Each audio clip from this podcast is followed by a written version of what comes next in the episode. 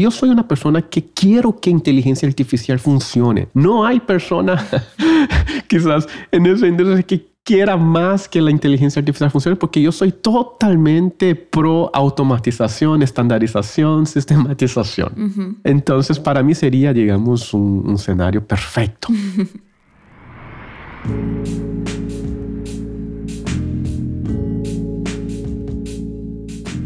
¿Qué tal chicos? Vamos a ir directo al punto. Puse la encuesta hace unos días y me dijeron, quiero contenido directo al punto, Oriana. Muy bien. Así que, qué mejor intro así, directo al punto. Vamos a, vamos a dar esa continuidad con ese podcast. Qué gusto estar contigo, Oriana. Cuéntame un poquito, ¿cómo has estado? Estoy muy bien, Tae, muy bien. Quemándome un poco con el calor de Monterrey en medio de la temporada de verano, pero todo muy bien, la vida va bien, las bodas van bien. Quizás estoy diciendo esto con una sonrisa un poco forzada, pero, pero no, todo en general todo bien.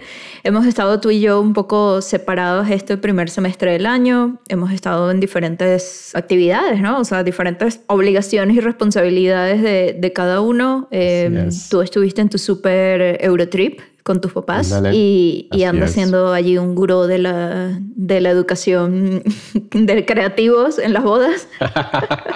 Causando mucha polémica siempre. Pero la cuestión es eso. Yo creo que el tema de hoy Morena, va a haber mucho que, va a haber, eh, es, es, un tema extenso, ¿no? Pero vamos a ver a dónde podemos llegar con esa conversación, ¿no? Y es esa conversación sobre la inteligencia artificial. Primero voy a poner aquí la definición de inteligencia artificial, que me pusiste aquí directo del diccionario, así que vamos a ver cómo va con esa descripción. ¿Qué es la inteligencia artificial? En el contexto de las ciencias de la computación, es una disciplina y un conjunto de capacidades cognitivas y intelectuales expresadas por sistemas informáticos o combinaciones de algoritmos cuyo propósito es la creación de máquinas que imiten la inteligencia humana para realizar tareas y que pueden mejorar conforme recompilan información. Espero que no han dormido la gente escuchando eso.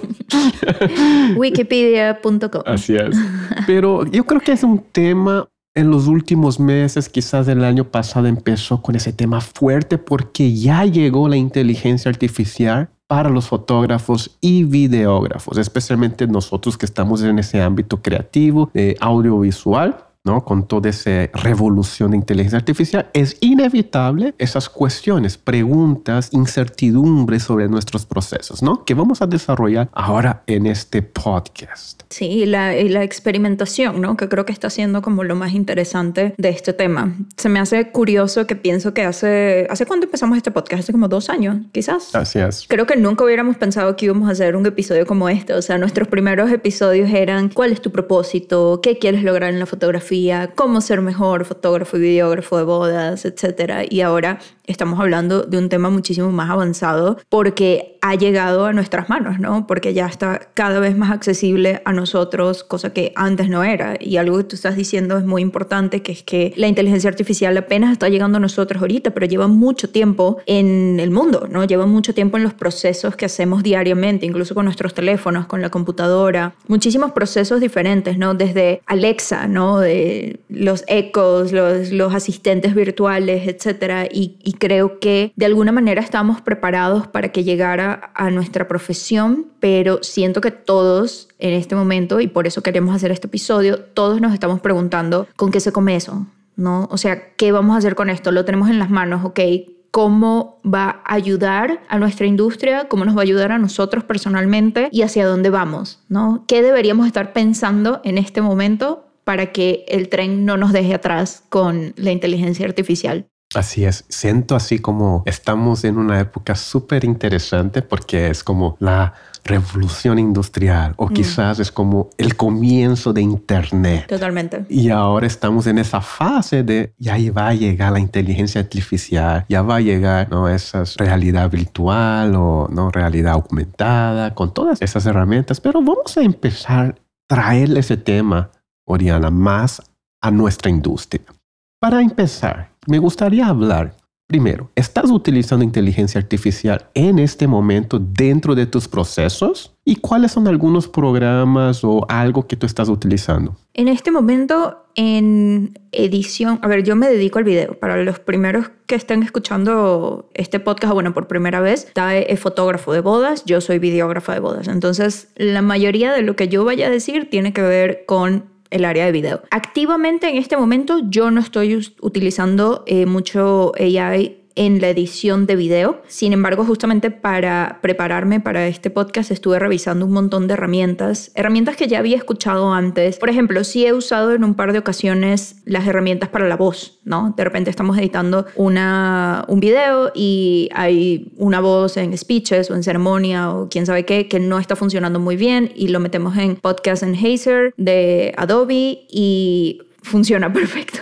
Si no perfecto, funciona casi perfecto. Recuerdo que una vez incluso estábamos grabando tú y yo un episodio que por alguna razón, no me acuerdo qué fue lo que pasó, pero como que grabamos desde la computadora, no desde el micrófono, no sé, y lo pasamos por el podcast en Hazer y algo hizo, ¿no? O sea, algo hizo. Así es. Digamos que en edición no estoy utilizando tanto las herramientas en este momento, sin embargo, después de investigar un poco, definitivamente hay herramientas que después de este episodio voy a empezar a probar porque me parecen súper interesantes y luego hablaremos sobre eso. Sobre todo herramientas que acortan tiempo de procesos muy técnicos, procesos de mucha logística, ¿no? Como sincronización, como eliminar tomas que no funcionan, cosas así. Ahora, donde sí estoy usando más inteligencia artificial es en nuestros procesos de digamos, de backlog, ¿no? Procesos de correos, procesos de automatizaciones, procesos de calendarización, incluso procesos de selección musical, que está bien interesante. Y estos son procesos que nos ayudan a ganar un poco más de tiempo y que nos hacen la vida un poco más fácil, pero no es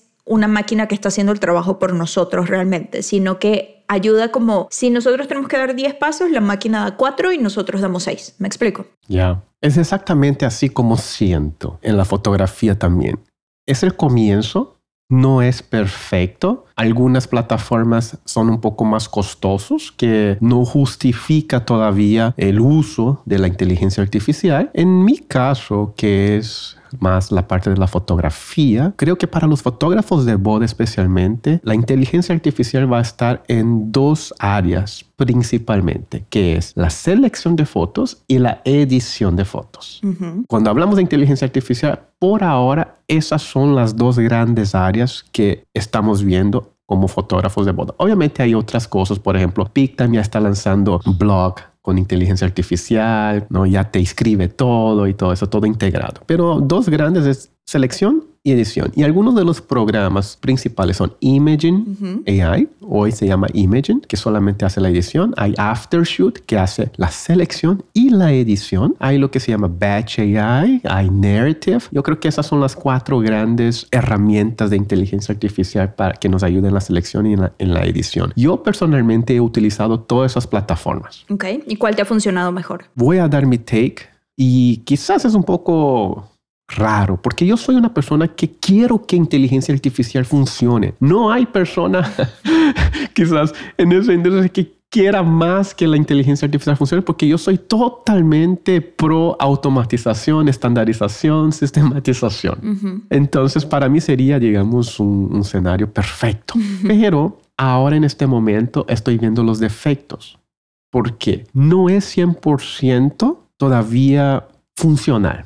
¿Y qué quiero decir en eso? Por ejemplo, vamos a empezar con el proceso de selección. El proceso de selección a través de la inteligencia artificial va basado en la parte técnica, es decir, ojos abiertos, ojos cerrados. Eso me ayuda con fotos de familia. Pero de vez en cuando quiero tomar fotos que la pareja está con los ojos cerrados. O quizás la emoción de los ojos cerrados es mucho más fuerte. Inteligencia artificial no te va a saber distinguir eso. Lo que sí te va a dar es que la foto con los ojos abiertos es mejor. Otra parte técnica que va a mensurar es la el foco. Mm. Y sí, la mayoría de nuestras fotos tienen que estar focada, pero hoy en día ya hay ese trend de que hay muchas fotos movidas, fotos un poco más imperfectas que hemos hecho creado a propósito. Sí, que representan casi siempre el momento, ¿no? El movimiento también, que tiene mucho que ver con que el mundo ahora se está moviendo mucho hacia video, por ejemplo, todo en mm. redes sociales, en, todo se está moviendo hacia la edición de video o hacia representar videos, entonces ahora en foto estamos viendo fotos muchísimo más movidas porque casi casi es como una entrada al video, siento yo,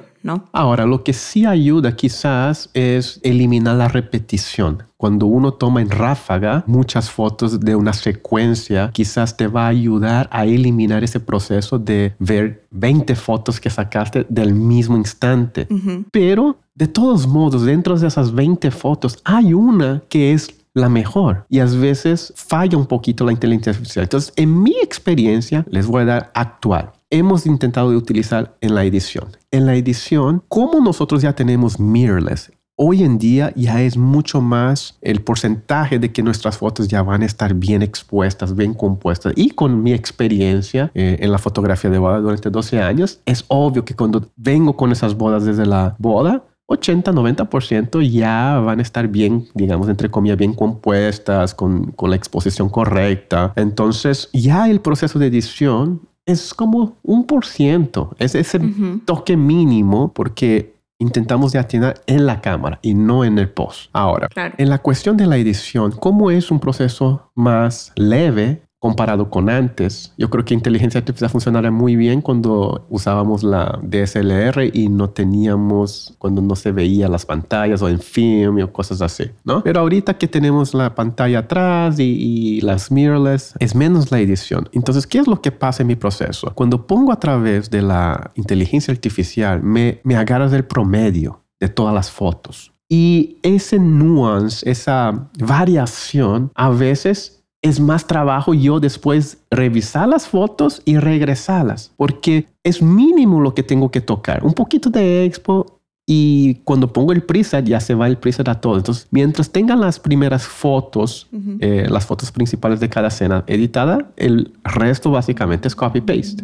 Pero con la inteligencia artificial me estaba cambiando todo que al final dije, es más fácil resetear y empezar con mi edición. Te está haciendo trabajar más, básicamente ahorita. Así es, por ahora. Es un poco como el tipo de trabajo que hacían los practicantes antes, por ejemplo, en un estudio, ¿no? Que había practicantes, pasantes de, de foto que estaban tratando de, sabes, llegarle a la edición de los fotógrafos en el estudio, etcétera. Y al final del día, pues hay un trabajo que tú, en este caso con practicantes, tú como jefe tienes que hacer, que es revisar todo el trabajo que ellos están haciendo. Y con la inteligencia artificial en este caso es lo mismo, ¿no? Tú que eres el humano, estás sobre la máquina, que la máquina está considerando que debe hacer ciertas acciones con tu material, pero tú como humano y como persona con emociones que la máquina no tiene y con un ojo mucho más entrenado, tú puedes entender si la máquina está haciendo algo bien o no. Pero al final del día, pues eso te da un poco más trabajo que si lo hicieras tú directamente, ¿no? Así es, pero y sí entiendo, porque algunos van a decir, es que tú no utilizaste el tiempo suficiente. Si utilicé, digamos, unos cuatro o cinco meses, incrementé mi cantidad de bodas para que la inteligencia artificial aprendiera, pero de todos modos siento que no es perfecto. No, definitivamente. Especialmente, digo, y eso es mi contexto, para algunos va a estar perfecto. Porque, y también depende de la, del estándar. Claro. Nosotros somos súper exigentes con la edición, eh, con la edición. Si tú eres más abierto un poco, ah, pues está bien, eh, y ese rango es mayor, te va a funcionar perfecto. Entonces, en este caso, ¿quiénes considerarías tú que deberían empezar a usar este tipo de herramientas y quiénes no? Porque siento que son herramientas que pueden ayudar a ciertas personas, pero a otras, como tú, como otros fotógrafos, incluso como videógrafos, que tienen mucho más organizado y controlado el estilo en el que trabajan y la calidad de lo que quieren entregar, quizás se les complica un poco más usar este tipo de herramientas. O sea, si tú le pudieras recomendar a alguien en este momento que usara AI, ¿a quiénes sería? Primero, si tú estás empezando en la fotografía, utilizando AI, te va a acelerar el proceso, de hecho, te va a mejorar la visión. Porque tú estás empezando, todavía no tiene esa visión, digamos, de la fotografía. Entonces la inteligencia artificial, que es, digamos, el promedio, te va a llevar a ese promedio. Te va a llevar a esa consistencia de edición si tú estás empezando. Ahora, aquí hay la parte que estoy en contra, que es, pero eso te va a robar tu educación. Mm. Eso te va a hacer que tú no entiendas tu proceso profundamente de edición. No vas a encontrar, vas a tardar mucho más en encontrar, digamos, tu estilo Tu y entender también. por qué, ajá, y por qué te gusta eso. No solo eso, imagínate que yo utilice inteligencia artificial y estoy empezando la fotografía de boda. Es esencial que tú veas todas tus fotos una por una para entender qué es lo que pudiste hacer, qué es lo que equivocaste para que en las próximas bodas te vaya aprendiendo con ese error. Claro. Entonces imagínate, un fotógrafo que va empezando hace 5 mil fotos o 10 mil fotos, llega a la casa y descubre que ver 10 mil fotos tarda mucho. Ah, aprendí una lección. Ahora voy a ir y voy a regresar con 7 mil fotos. Y si yo regreso con menos fotos ahora porque ya entendí dónde estoy haciendo la curaduría, ya entendí dónde tengo que mejorar. Eh, Entendí que en la parte de getting ready no tengo suficientes fotos y siempre me faltan fotos. Entonces, todas esas esos aprendizajes que tienes cuando ves el cuerpo completo de tu trabajo es algo que la inteligencia artificial te va a robar. Ahora, si tú ya estás avanzado, ya tienes mucha experiencia, ya tienes tu estilo, inteligencia artificial te va, te puede, digamos, ahorrar ese tiempo, ¿no? Porque ya no necesitas, digamos, entre comillas, estar viendo lo que te gusta o no, ya tienes tu voz hecha. Y para mí ahorita no he funcionado tan bien en mi proceso, pero le voy a dar crédito al AI para que no digan que soy hater. Hay un punto psicológico. Es decir, cuando yo paso las fotos por AI y llega un mensaje a mi correo, tus fotos ya están editadas. Psicológicamente yo quiero que eso funcione tanto que en ese momento voy a empezar a editar, voy a empezar a revisar porque parece algo mágico Claro, y tan rápido. y tan rápido. Y no solo eso, estoy pagando una suscripción. Entonces tengo que hacer que esa suscripción valga la pena. Entonces, Claro. psicológicamente me ayuda a acelerar el proceso para mí porque ahora me duele estar pagando y no estar utilizando el AI. Entonces quiero que eso funcione. Eventualmente voy a editar más rápido y voy a revisar más rápido. Por supuesto.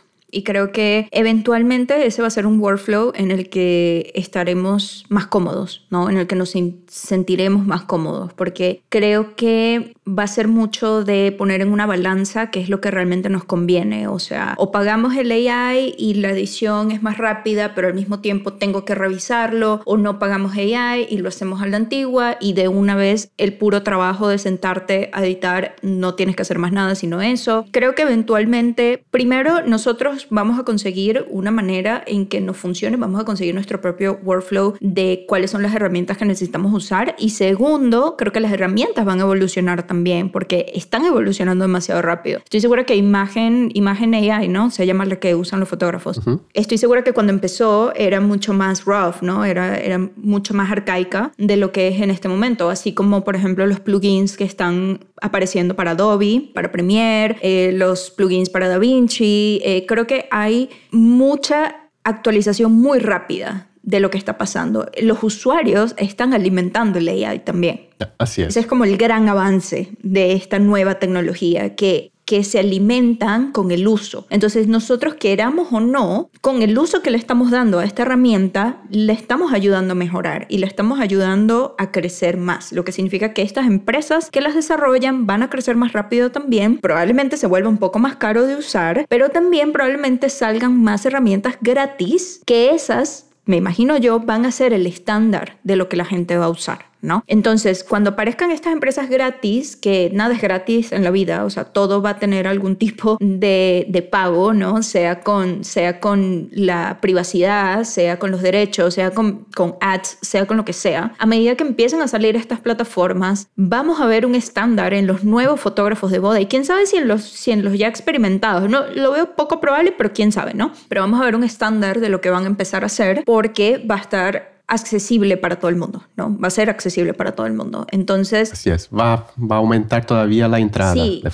fotógrafos. que ahí es donde hay que tener un ojo y hay que anteponernos ante la situación sobre qué vamos a ofrecer nosotros, qué tipo de trabajo vamos a ofrecer, que de alguna manera no esté compitiendo, entre comillas, con este otro trabajo, ¿no? Porque también Tae, hay algo de lo que no hemos hablado, que es no solamente la edición, no solamente la selección y la edición de las fotos, sino en muchos casos también, y lo que se está volviendo muy popular, es en la mm, modificación de fotos. ¿No? ¿Qué va a pasar cuando de repente ya sea muy fácil tomar una foto con un fondo X en la vida, pones a los novios en algún lugar, whatever, en un campo, whatever, y luego creas un fondo con Photoshop o creas un foto, un fondo, perdón, con una nueva herramienta de AI. ¿Crees en ese caso que entonces los fotógrafos van a empezar a desarrollar un portafolio que no está basado como en lo real o que, por ejemplo, nos vamos a volver nosotros como creativos, nos vamos a volver un poco más flojos? Yo creo que es una pregunta filosófica y creo que cuando hablamos de AI, yo creo que no hay cómo evitar esas preguntas. Entonces vamos a, en este episodio ahora, vamos a intentar de desarrollar esas preguntas grandes que no solamente es dentro de nuestra industria, pero como AI en general, ¿no? Perdón, estamos diciendo AI, AI todo el tiempo, pero en español es IA. IA,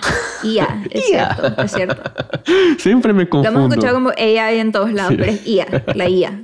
Vamos a decir IA de ahora en adelante, inteligencia artificial.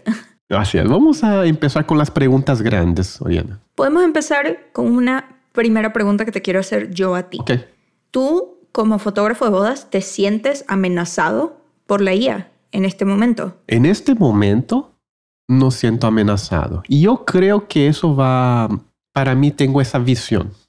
Muchos dicen, es que la inteligencia artificial va a quitar el trabajo, que es una de las preguntas grandes que vamos a intentar contestar. Yo siento que la inteligencia artificial en sí no me va a quitar mi trabajo pero otras personas con acceso a inteligencia artificial tienen la posibilidad de quitar. Es decir, si todo el proceso de business, marketing, de creación de foto, todos los procesos ya van a estar transparentes y todos esos procesos van a estar automatizados, la entrada a la industria va a ser mucho más fácil. Y ahí es donde puede crear un conflicto.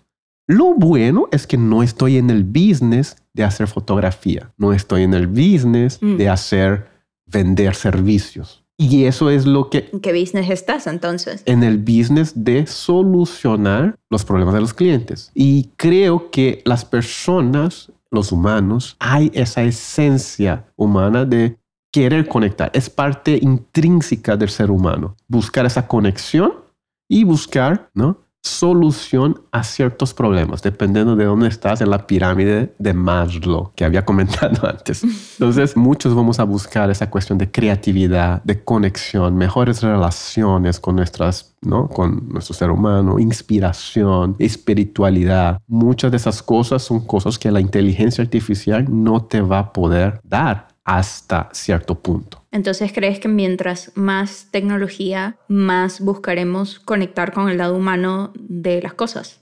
Así es. Interesante. Yo siento que quizás también ese trend de la imperfección ahora en la fotografía de boda es por mucho tiempo era la perfección, la idealización de, de ese style shoot perfecto con todos los elementos perfectos, pero hoy ya estamos un poco más abiertos a regresar, ¿no? Un poco más análogo, un poco más movido, un poco más imperfecto. Yo creo que es un péndulo. Siempre la historia es vamos un poco para allá y después venimos para acá. Y en el, dentro de ese proceso hay esos, ¿no? esos eventos grandes que influencian nuestras vidas, pero en sí, en sí, no siento que la inteligencia artificial me va a quitar trabajo. Estaría más preocupado ahora con mi vecino, hmm. con otros fotógrafos que me quitarían el trabajo, porque ahora va a haber más personas, más talento, más acceso, y eso es, creo que, digamos, la pregunta, ¿no? La, la, la cuestión. Fíjate que yo creo que más acceso va a haber, más talento, no sé, porque al final del día el talento es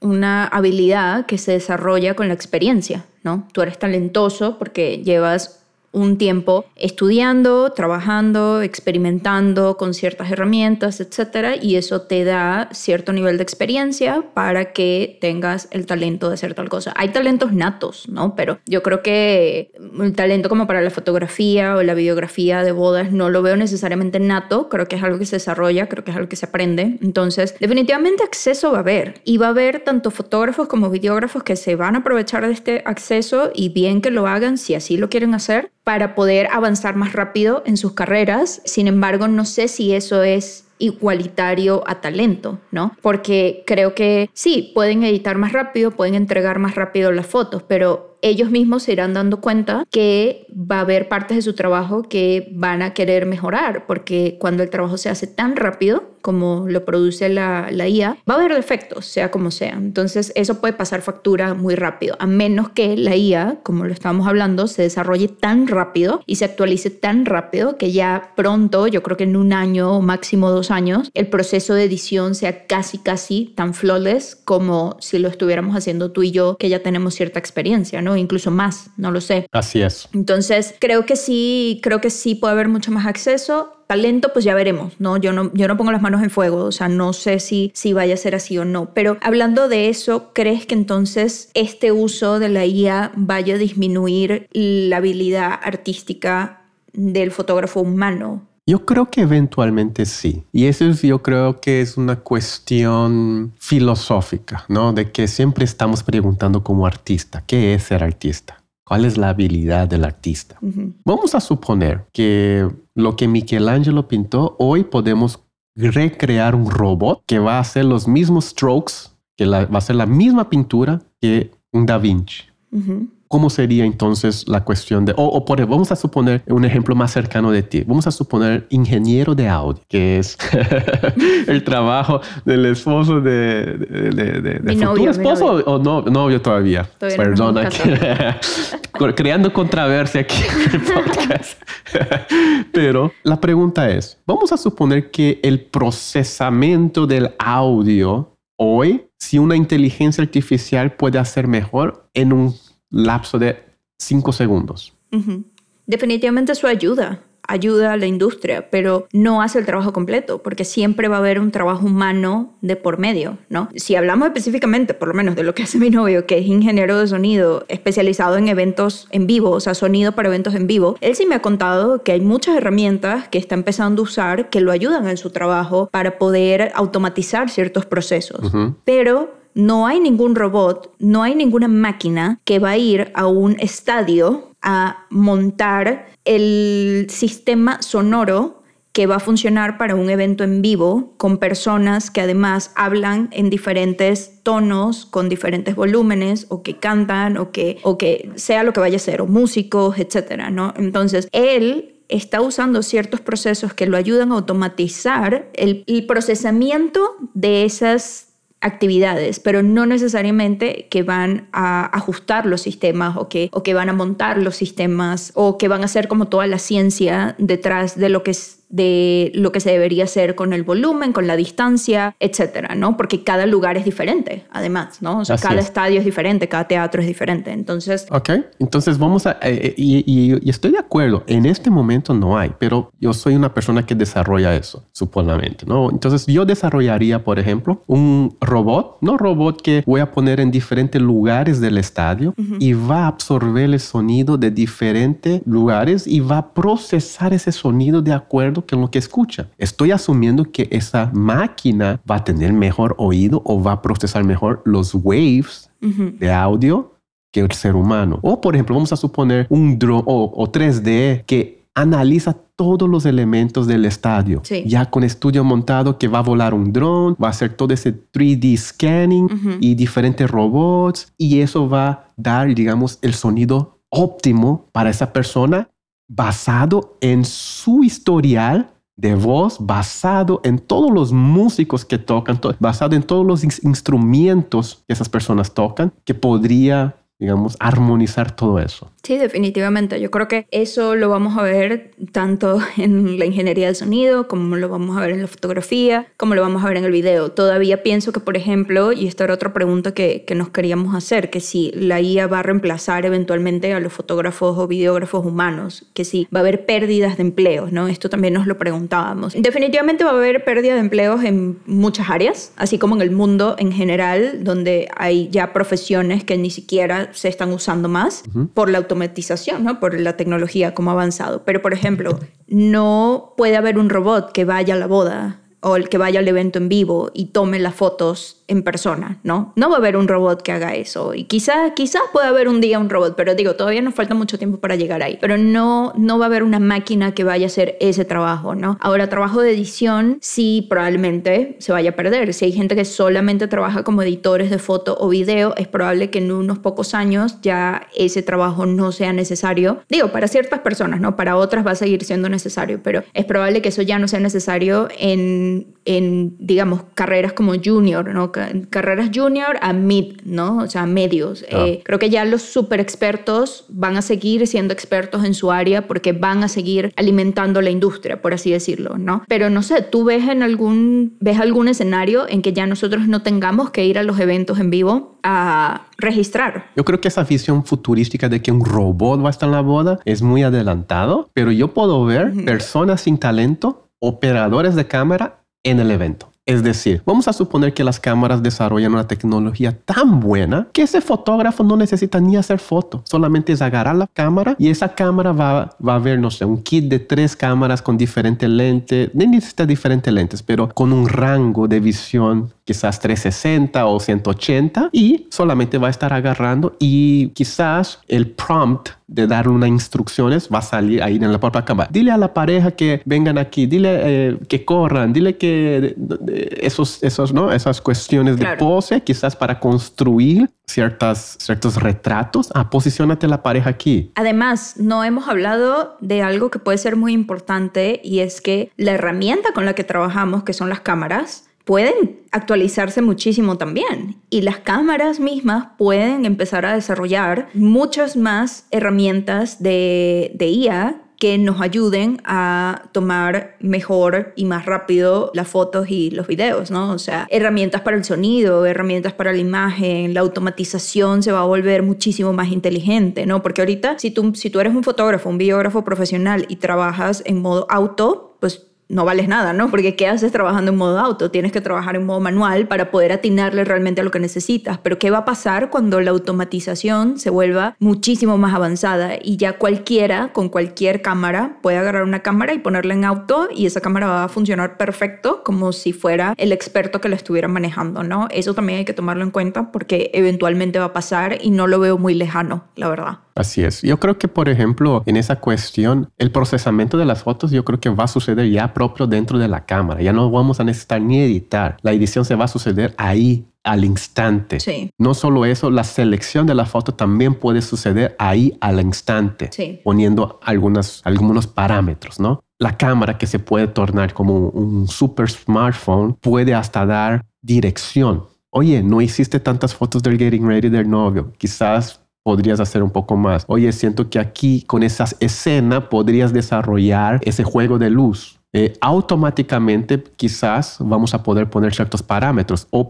subir las fotos que nos gusta y la cámara en sí va a decir, ok, aquí hay una posibilidad de hacer esas fotos que subiste, que es inspiración y aquí se puede dar, ¿no? Puede llegar a ese momento. Definitivamente, en ese caso, las personas que digamos no tienen el talento podría crear fotos o un storyline dentro de una boda que sería bueno. Ahora, mi, para los que son del otro lado, por el mismo tiempo el ser humano tiene esa capacidad de distinguir esas micro variaciones.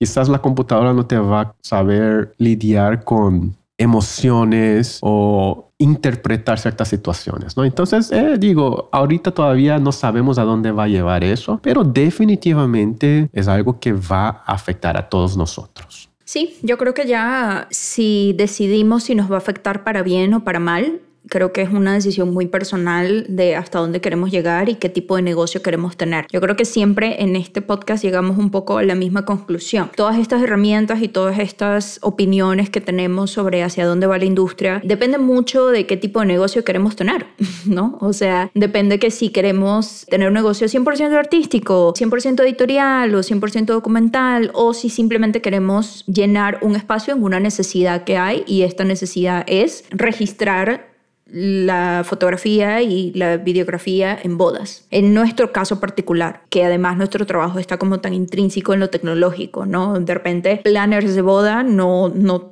tienen esto en la cabeza, no se les va a pasar por la cabeza eh, porque no lo necesitan, floristas no lo van a necesitar, maquillistas no lo van a necesitar, pero nosotros que nuestro trabajo es mucho más tecnológico, creo que sí nos, nos puede afectar positiva o negativamente dependiendo de cómo lo queramos hacer. Para mí la verdad es que mm, la IA está aquí para quedarse. Creo que no hay vuelta atrás. O sea, creo que no en ningún momento vamos a bajar la barra, sino que va a seguir subiendo y van a seguir, vamos a seguir teniendo estas preguntas sobre estas situaciones que creo que se van a empezar a dar naturalmente en el ámbito de nuestro trabajo, ¿no? Entonces creo que tenemos que empezar a investigar al respecto, tenemos que empezar a ver las herramientas, tenemos que empezar a decidir si hay herramientas que vamos a usar o no. Por ejemplo, que creo que es muy importante, yo quisiera empezar a usar herramientas de sincronización, ¿no? O sea, porque hablando un poco de, de cómo usar estas automatizaciones de manera efectiva en nuestro trabajo. Hay ciertas plataformas, por ejemplo, de video que quizás están hechas, por ejemplo, para la edición de podcast, ¿no? Edición de podcast en video, que ahorita es como tan común, pero que también se pueden usar para lo que nosotros hacemos, que son bodas. Hay unas herramientas increíbles para sincronizar audio y video con multicámaras y qué sé yo, y estas son herramientas que en otro caso costarían mucho dinero, como cuando los que editamos video conocemos Pluralize, por ejemplo, que es tan caro, o bueno, no es que sea tan caro, pero una herramienta que tienes que pagar para poder usarla. O, por ejemplo, tener que sincronizar desde la cámara y las grabadoras el código de tiempo, que hay un sistema que se llama Tentacle System que hace esto, pero tener un sistema Tentacle en tu equipo de video cuesta como mil dólares, más o menos, es carísimo, pero hace lo que en teoría,